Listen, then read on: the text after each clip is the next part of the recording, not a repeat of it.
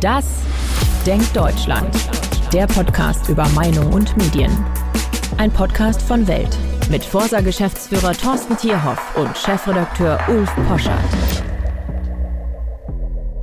Ja, draußen schneit es, alles ist weihnachtlich gestimmt, nur die Stimmung hier bei uns beiden Podcaster nicht, weil wir kopfschüttelnd über die aktuelle Debatten gebeugt sind und wir reden heute über Bürgergeld und die Arbeitspflicht für Bürgergeldbezieher. und äh, als kleiner Cliffhanger, man kann sagen, die Bevölkerung ist einfach weit vernünftiger als die Politik.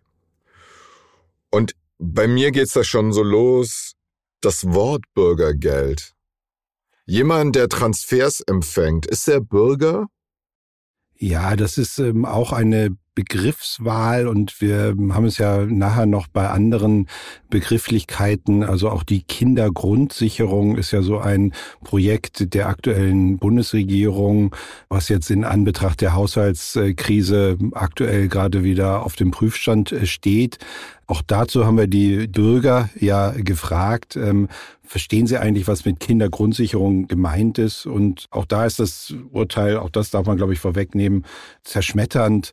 Denn viele, auch die, die davon profitieren sollen, haben gar nicht verstanden, was eigentlich äh, dahinter stecken soll. Ja, ich meine, für wenige äh, Podcast-Hörer ist es überraschend, dass ich ja diese Art von Sozialstaat, der ungenau äh, Fehlanreize schafft, die uns schon in eine wirklich beschissene Lage gebracht haben, einfach nicht davon runterkommt. Jetzt soll das Bürgergeld um 12 Prozent erhöht werden. Und man muss es mal ganz knapp sagen, drei Viertel der Befragten sagen, ja, das ist, das ist Quark. Und, ähm, und man ähm, muss, glaube ich, dazu sagen, das ist eine Befragung, die haben wir Anfang September schon durchgeführt. Damals war die Beschlusslage da, dass man das Bürgergeld ähm, 12 Prozent erhöhen möchte. Damals haben wir noch gar nicht von dieser aktuellen Haushaltskrise, wo ja die berühmten 60 Milliarden fehlen, gesprochen. Und Trotzdem war die Mehrheit, die deutliche Mehrheit, du hast es gesagt, drei Viertel der Befragten schon der Meinung, diese Bürgergelderhöhung um 12 Prozent ist im Vergleich zu den zu erwartenden Lohnsteigerungen auch in Anbetracht einer ja aktuell wieder absinkenden Inflation eigentlich nicht äh, zu vermitteln. Ja, das ist grotesk. Und man fragt sich ja als politischer Journalist, wie kann das passieren? Und ich kann immer und immer wieder nur sagen, die anderen Medien die diese Art von Sozialpopulismus mit Sozialreportagen, heulsusigen Repa Sozialreportagen, wo immer nur alle Menschen potenzielle Opfer sind, wo man das Geld von den Bösen, Erfolgreichen und Reichen umverteilen muss. So diese Art, was er Derek Tatort bis hin in die Kindersendungen, das wird dort rauf und runter gepredigt, in den Kirchen, überall. So. Und dieser Sound führt dazu, dass man in Deutschland Sozialstaat nur als ein immer mehr denken kann. Und selbst bei den Grünen, sozusagen, die Moral für sich gepachtet haben, die Grünen Wähler, selbst dort 52 Prozent sagen, ja, ist zu kritisieren. Bei der SPD bemerkenswerterweise mit dem S für sozial 60 Prozent ja. Und dann natürlich ganz klar FDP, Union, AfD sagen, ja, muss man kritisieren. Und auch Ost und West, im Osten noch ein bisschen stärker als im Westen. Also die Kritik damals schon war eigentlich ein eindeutig und trotzdem führen wir diese vollkommen absurden Diskussionen über eine auch leistungslose, banale Sozialstaatserweiterung einfach in der Art, wie wir sie im Augenblick. Ich, ich finde was führen. ganz anderes noch viel sinnbildlicher für die Art und Weise, wie im Moment ja auch äh, Politik gemacht wird. In der aktuellen Diskussion taucht jetzt auf, äh, heute hat sich die ähm, Agentur für Arbeit, die für die Auszahlung des Bürgergeldes äh, verantwortlich ist, zu Wort gemeldet, hat gesagt, wir können es gar nicht mehr stoppen, die Auszahlungsprozesse laufen schon, weil ab Januar ähm, diese beschlossene Erhöhung äh, laufen soll. Ähm, und die Politik steht plötzlich davor, irgendwie offensichtlich nicht mehr handlungsfähig zu sein.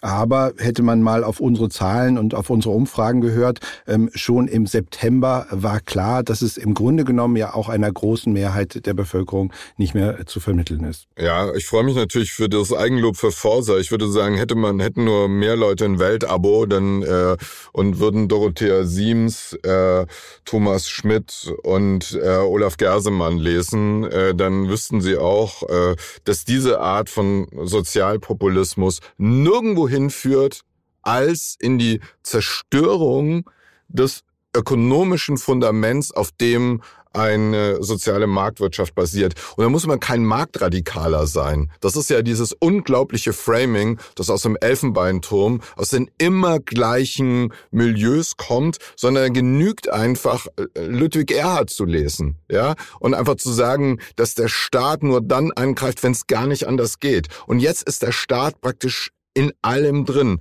Lohnt sich Beschäftigung im Niedriglohnsektor bei einer Bürgergeldserhöhung nicht mehr? Gefragt. Äh, Gibt es auch eine klare Antwort? Ähm, genau, das ist, eine ganz, das ist eine ja. ganz aktuelle Befragung aus der äh, vorletzten Woche, auch für RTL NTV durchgeführt. Ähm, zwei Drittel äh, sagen, in Anbetracht dieser Erhöhung lohnt es sich doch gar nicht mehr, einen mm, Job im Niedriglohnsektor anzutreten. Also wir schaffen damit falsche Anreize, ähm, dass diejenigen, die wählen könnten zwischen einer vielleicht nicht übermäßig gut bezahlten Arbeit und dem Bezug von Bürgergeld, dass diejenigen eigentlich die falschen Anreize gesetzt bekommen, dass sie einfach dann lieber ähm, sich zurückziehen und sagen, wenn ich fast genauso viel Bürgergeld bekomme, ähm, wie ich bei einer Beschäftigung bekäme, warum soll ich dann arbeiten? Ich glaube, das ist ja und das sieht man sozusagen, das sieht man, wo das herkommt. Da merkt man, die grünen Wähler leben auf ihrem vollkommen eigenen Planeten.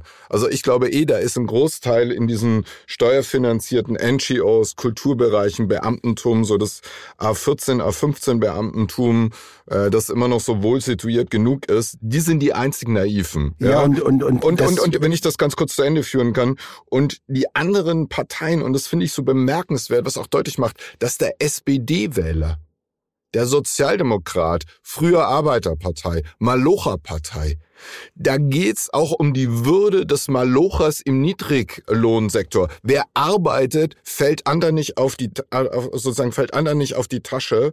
Und dass auch die SPD da stabil ist, nur bei den grünen Wählern. Ich glaube einfach sozusagen deren Moralismus, der ist auch nicht mehr korrigierbar.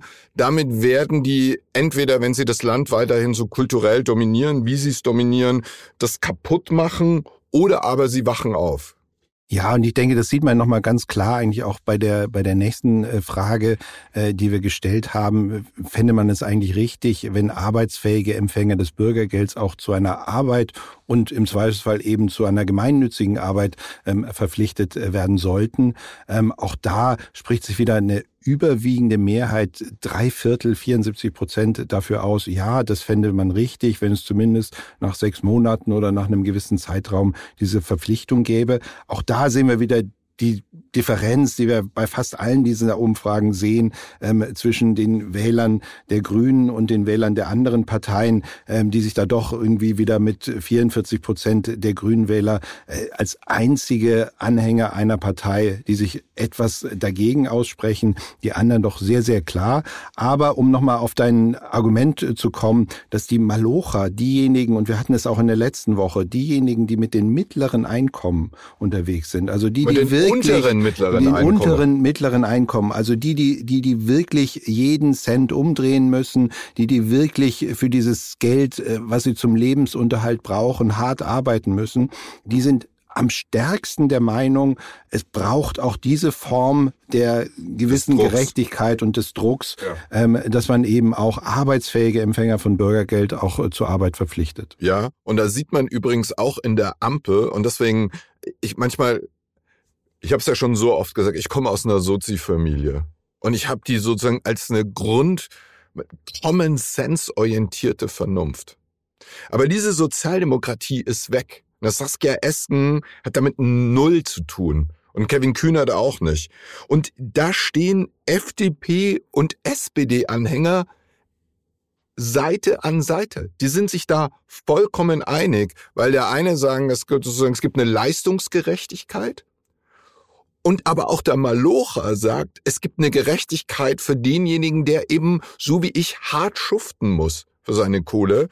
Und wie gesagt, es kann sich nur das Staatsgeld, Steuergeld, subventionierte Bürgertum da bei den Grünen so erlauben. Alle anderen, Union und AfD, sind da noch schärfer. Aber ich finde diese Gemeinsamkeit von SPD und FDP-Milieus bemerkenswert. Und nochmal, es macht deutlich, kulturell, wo kommt es? Es ist ja auch kulturell fehlanzeigt. Wie soll ich meinen Kindern morgens sagen, seid mal fleißig in der Schule, strengt euch an, wenn es irgendwie so ein Wohlfühlprogramm gibt, wo man sagen kann, ja, mit Bürgergeld muss einfach gar nichts machen. Was und die Folgen für die Gesellschaft sind katastrophal, weil wir brauchen brauchen Leute, wir brauchen mehr Anstrengung, wir brauchen mehr Fleiß, wir brauchen mehr Ehrgeiz. Und das ist einfach sozusagen, das ist Gift dafür. Was ich übrigens ganz interessant ähm, bei all diesen Zahlen finde, ist äh, das Verhältnis zwischen Ost und West. Also den Ostdeutschen wird ja gerne nachgesagt, sie kämen aus diesem sozialistischen Fürsorgestaat, äh, wo alle vom Staat versorgt würden. Und in allen diesen Ausprägungen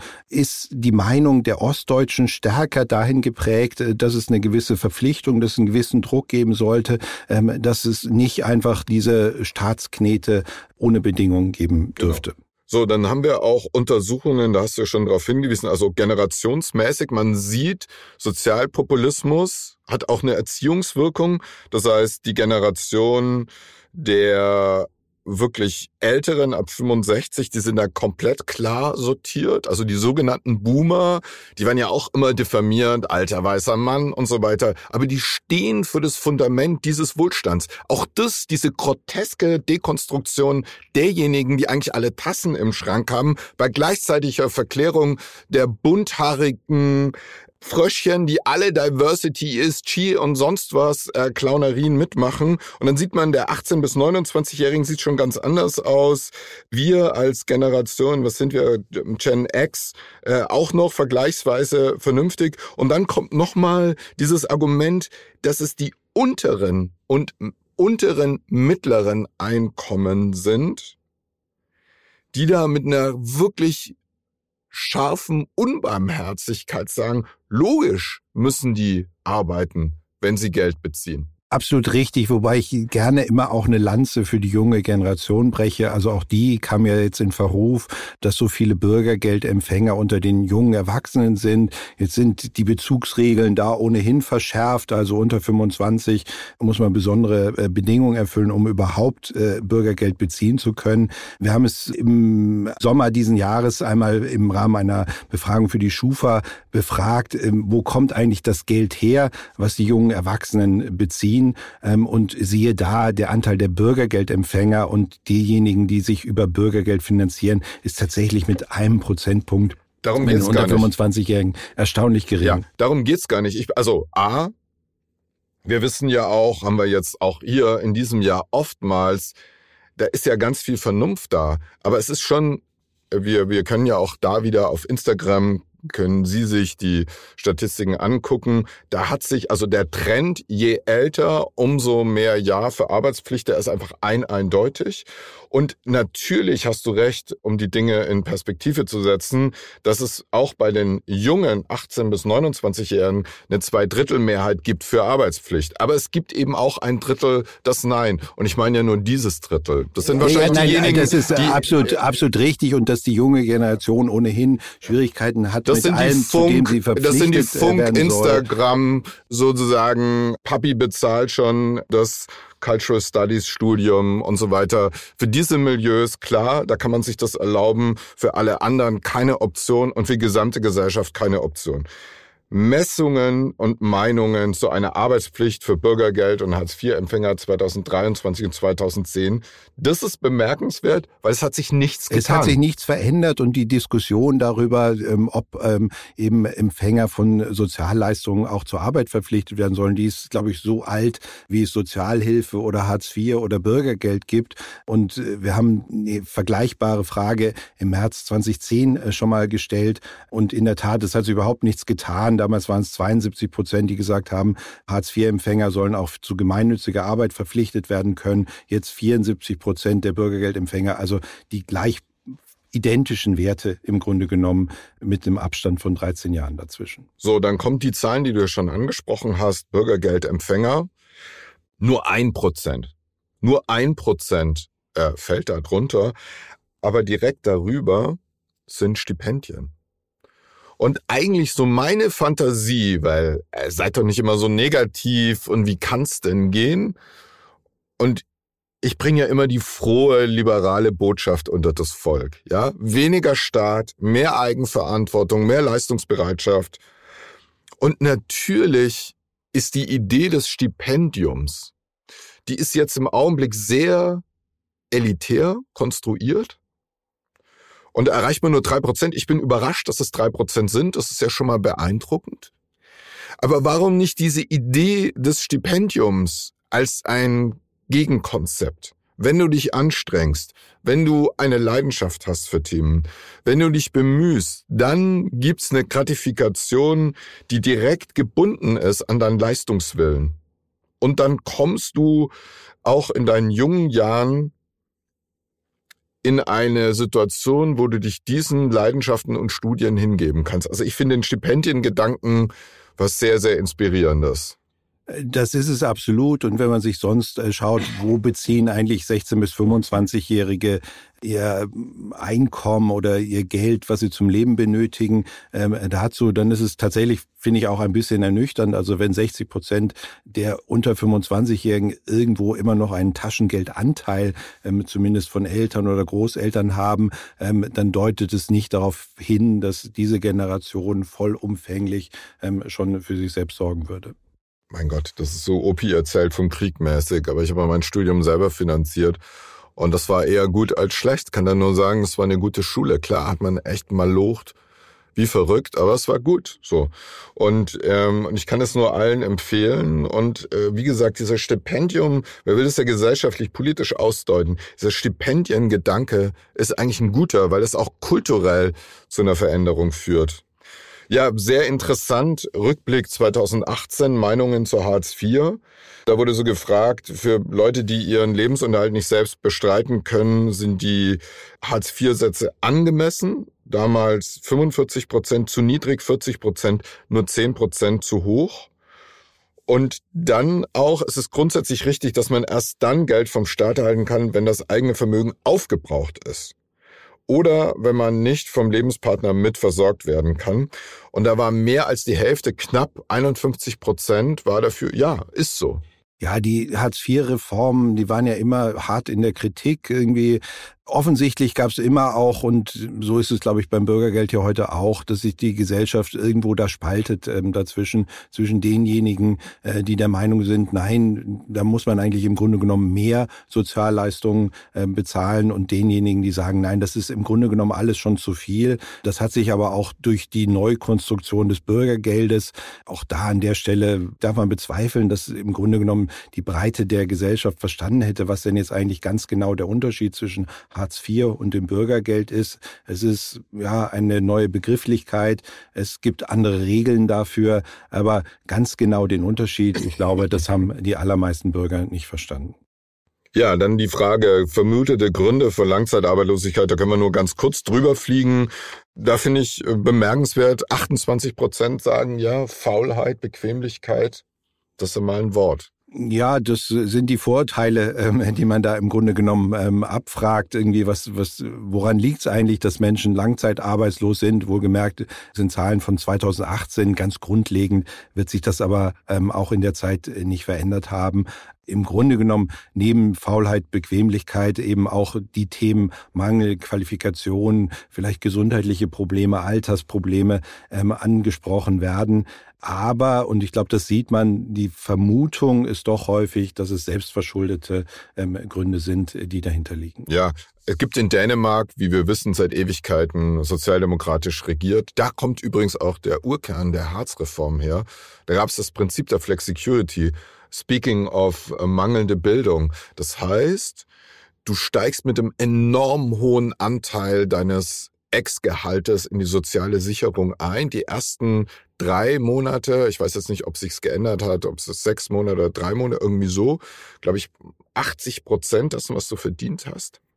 Aber in der Zeit musst du praktisch ab dem ersten Tag versuchen, entweder in eine Qualifikation zu kommen, dich fortzubilden oder einen anderen Job anzunehmen, weil dann rutscht es ganz schnell, ganz runter, wenn du nicht dich entweder weiter qualifizierst oder wieder irgendwo anders Arbeit annimmst. Und diese Art von Druck, halte ich für hochfunktional und sinnvoll. Ja, das Verständnis der dänischen Sozialdemokratie ist, glaube ich, mit dem deutschen Verständnis von Sozialdemokratie in keiner Weise zu vergleichen. Und äh, wer die Weihnachtsansprache der äh, dänischen Ministerpräsidentin gesehen hatte, der hat auch letztes Jahr gesehen, da wird durchaus dann auch eine Arbeitspflicht für Migranten eingefordert mit dem Zusatz, wer gar nichts tun kann, der kann im Zweifelsfall Brote schmieren. Das sagt sie wortwörtlich im dänischen Fernsehen. Das muss man sich mal ähm, für deutsche Verhältnisse vorstellen, dass der Bundespräsident oder Bundeskanzler diese Worte benutzen würde. Ja, für mich als Halbdäne äh, und Sozialdemokraten Familie kommt, erfüllt mich das mit Stolz. Und du darfst nicht vergessen, in Dänemark ist Smørbrød.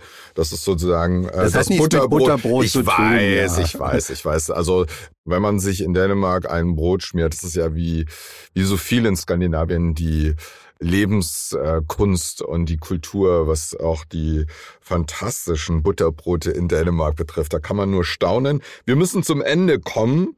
Wir haben Grund, äh, du hast auch über die äh, Kindergrundsicherung gesprochen, dass kaum einer weiß. Was ist das eigentlich? Und das letzte Thema ist Sorge vor Altersarmut. Und da hast du auch einen sehr interessanten Doppelbefund mitgebracht, dass das eigentlich gleichbleibend äh, eine große Sorge ist. Ja, in der Tat nur ein Drittel oder im letzten Jahr waren es 28 äh, Prozent, äh, die gesagt haben, sie haben überhaupt keine Sorge davor, dass sie im Alter auf Grundsicherung angewiesen sind. Das finde ich schon einen relativ harten Befund, dass äh, doch diese Sorge vor Armut im Alter bei sehr, sehr vielen ausgeprägt ist. 41 Prozent haben uns im September ähm, des letzten Jahres ähm, gesagt, sie haben da große oder sogar sehr große Sorgen davor. Ja, aber auch da finde ich, verstehe ich alles. Ich würde immer gerne wissen, wer von denen will wie lange arbeiten. Ja, wir haben auch da eine, wir haben eine bescheuerte Politik gemacht. Wenn du deinen Kindern die demografische Entwicklung die Überalterung der Gesellschaft erklärst. Ist ja normal, wenn deine Kinder im Gymnasium sind, haben sie diese Grafiken und dann sage ich immer, was sagt euch das? Und dann frage ich Kinder, die irgendwie einfach alle Tassen im Schrank haben und dann sagen die, ja, das ist irgendwie so, es wird, gibt immer weniger Junge, was heißt das für euch? Ja, weiß ich nicht. Und dann fragt man, wie ist es das mit der Renten und Rentenkasse? Und das kann man 12, 14, 16-Jährigen echt gut erklären, dass es so nicht geht. Und gleichzeitig schaffen wir, haben wir in den vergangenen Jahren und Jahrzehnten auch ausgenutzt von allen Arbeitgebern, Anreize zur Altersteilzeit ab 58, ab 57 in Teilen. Wir haben die Rente mit 63, da wird dann immer über die 90 Dachdecker äh, gesprochen, die da nicht mehr aufs Dach steigen können. Das heißt ja nicht, dass ein 63-Jähriger, der seit 40 Jahren auf Dächer steigt, weiterhin auf Dächer steigt, sondern vielleicht qualifiziert man ihn in dem Maße, wie der Rücken nicht mehr kann, zu einer Büroarbeit. Kurzum, dass man nicht kapiert, dass diese Art von wir schicken möglichst viele qualifizierte und hoch- und höchst qualifizierte alte weiße Männer und alte weiße Frauen, gerne auch bunte alte Frauen und bunte alte Männer. Wir schicken die einfach in den Ruhestand. Das kann nicht gehen. Und insofern ist es dann auch richtig zu sagen, dieses, dieses Wort von die Rente ist sicher, wenn man sich so anguckt, wie sich die Rentenauszahlungen entwickeln werden, ohne Sta Steuerunterstützung, ist eine Katastrophe. Die, die Bezugsdauer von Rente ist drastisch angestiegen. Ich glaube, in den 60er Jahren lag sie bei ein paar Jahren. Jetzt sind wir bei ähm, weit im zweistelligen Bereich und das muss natürlich finanziert werden. Und wir haben in der Tat es da versäumt, den demografischen Faktor in die Rentenbezüge ja. äh, einzuziehen. Da könnten wir wieder nach Dänemark schauen. Ja. Die Dänen haben das ja. klug sehr früh frühzeitig äh, geregelt. Dort steigt die Altersgrenze ähm, systematisch mit der steigenden Lebenserwartung. Ja. Und wir sind einmal mehr, wir, wir, das ist alles sehenden Auges. Absolut. Es passiert sehenden Auges. Und dass sich auch da sozialdemokratische Politiker hinstellen und sagen, nö. Und das macht einen wahnsinnig, nicht weil man anderer Meinung ist, sondern weil man einfach denkt, stellen die sich blöd an oder stellen die sich dumm oder was viel schlimmer ist, halten die die Bevölkerung für dumm. Und ich, in Franken sagt man, das kannst, in Nürnberg sagt man, das kannst den auf der Fleischbrückenfrage. Das heißt, du kannst jeden auf der Straße fragen, geht das gut, ja oder nein? Ja, aber und dann wir, sagen die wir, Leute, wir sehen nein. es ja am Beispiel der Kindergrundsicherung. Wir haben ein Vermittlungsproblem. Die Politik tut etwas und sie vermittelt den Bürgern nicht, was sie eigentlich tut. Ob das richtig oder falsch ist, was sie tut, steht nochmal auf einem anderen Blatt. Aber dass es nicht verstanden wird, was die Politik tut, ich glaube, das ist eins der zentralen Probleme, mit dem wir im Moment zu kämpfen haben.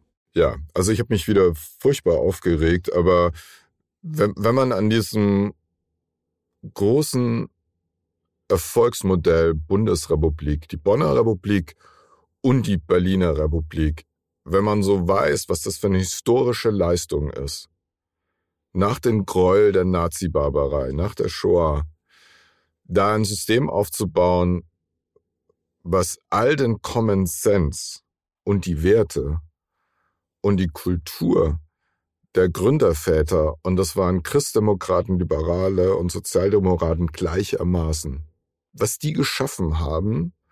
Und wenn man sich jetzt anguckt, was in den Parteien, insbesondere sozusagen auf der Linken, da an unreflektierten Sozialpopulismus gewachsen ist, aber die CDA ist da ja nicht anders, dann macht eines sehr melancholisch, weil ich glaube, das wird nicht halten. Und ich bin kein Kulturpessimist. Aber diese Themen, die wir alle besprochen haben und vor allem diese Rhetorik, die auch ganz klar entkoppelt ist von dem, was man gemeinhin so am Stammtisch oder aber auch im veganen Biomarkt so an Diskussionen hat, das äh, macht einen, macht einen sorgenvoll. Und ich finde das bedauerlich. Und ich glaube, es gäbe einen vernünftigen Weg. Und die dänische Sozialdemokratie macht es ja vor. Aber vielleicht ist eben auch der Lichtblick doch ein bisschen stärker auf die Meinung der Menschen zu hören. Ähm, denn wie wir gerade festgestellt haben, so ganz unvernünftig sind die ja offensichtlich nicht. Mit diesen salbungsvollen Worten, vielen Dank, äh, verabschieden wir uns ähm, für heute und freuen uns über Kritik, Anregungen, natürlich auch über Lob unter ddd.welt.de. Vielen Dank. Vielen Dank.